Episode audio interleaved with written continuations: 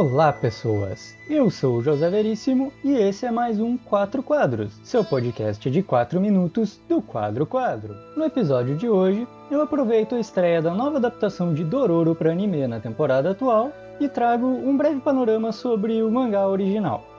Dororo é uma obra que o deus mangá Osamu Tezuka produziu por aproximadamente um ano, entre 1966 e 1967, inspirado pelo sucesso dos mangás de yokai do Shigeru Mizuki, especialmente Gegege no Kitaro, ou inspirado pela própria competitividade, já que o próprio Tezuka disse que odeia perder e que queria superar o Mizuki com uma história original envolvendo yokais. É a história de duas personagens, Hyakimaru, um jovem guerreiro andarilho que, quando bebê, teve 48 partes do corpo ofertadas a 48 demônios pelo próprio pai, que queria poder dominar todo o Japão. O que resta do bebê é um ser vivo disforme que é colocado numa bacia e abandonado na correnteza do rio. Depois, encontrado por um médico e artesão muito habilidoso que o adota como filho, o Hyakimaru ganha próteses para as 48 partes do corpo que foram levadas pelos demônios. Crescido, dotado de poderes sensoriais e telepáticos, além de armas ocultas escondidas nas próteses, o Hyakimaru, que sempre fora perseguido por yokais, fantasmas e outros seres místicos, parte em uma jornada para recuperar seu corpo verdadeiro, onde cada demônio ou yokai dos 48 que o Hyakimaru conseguir matar vai restaurar automaticamente a parte do corpo roubada por aquela entidade.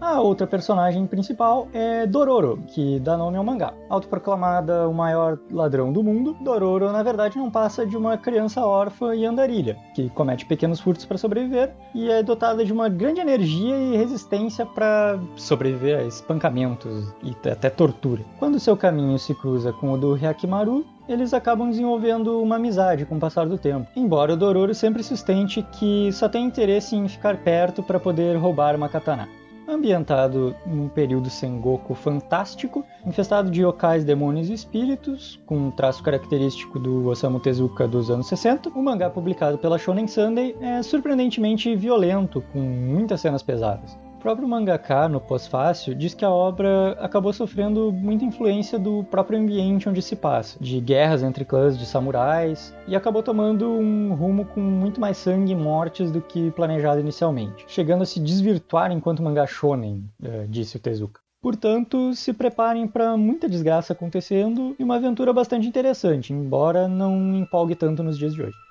Além da própria história, é possível enxergar referências, ou melhor, referenciais que viriam a ser seguidos nas décadas seguintes, em obras mais populares no Brasil atualmente. Eu, que gosto muito de Rumiko Takahashi, por exemplo, é, vi várias situações muito análogas a coisas que eu li e assisti em Inuyasha, por exemplo. Fica também um elogio aos momentos de quebra de quarta parede, de referência e de humor do Osamu Tezuka na obra, que poderia ter tido mais, inclusive. Mas para não dizer que eu sou só elogios, justamente a parte do humor, embora eu goste, possivelmente pelo pouco uso, ela parece destoar um pouco do restante da obra. Inicialmente também é distoante o estilo de arte do Tezuka para a carga de violência que é apresentada, mas com o passar dos capítulos essa estranheza vai diminuindo um pouco. Algumas passagens também me incomodaram, com os conceitos simplórios demais e dualidades preto ou branco, onde alguns tons de cinza podiam ter enriquecido bastante as coisas. Como se veria, novamente, 30 anos depois, com Inuyasha, por exemplo. Mas são coisas bem possíveis de se relevar, principalmente levando em conta a época em que o mangá foi publicado. Quanto ao novo anime, ele estreou nesse dia 7 de janeiro, está disponível oficialmente para os assinantes da Amazon Prime. E conhecendo a história base, o diretor da série, e tendo também como referência esse primeiro episódio que eu acabei de assistir, com um visual atualizado e muito bonito em todos os aspectos, me parece um anime muito promissor, então eu recomendo acompanhar. Ainda sobre esse anime, tu pode ler as primeiras impressões de outro integrante do Quadro Quadro na parte 2 da Torre de Sal do Guerreiro, que tem o link aqui no post. E caso tenha se interessado pelo mangá, a editora New Pop publicou Dororo no Brasil, em quatro volumes, numa edição bem bonita, que ficou guardada na minha prateleira por alguns anos, sem ter sido lida, mas finalmente chegou o momento. E tá aí para vocês um pequeno panorama sobre Dororo. Recomendo para quem gosta de clássicos. Por enquanto é isso, um abraço e até a próxima. Falou!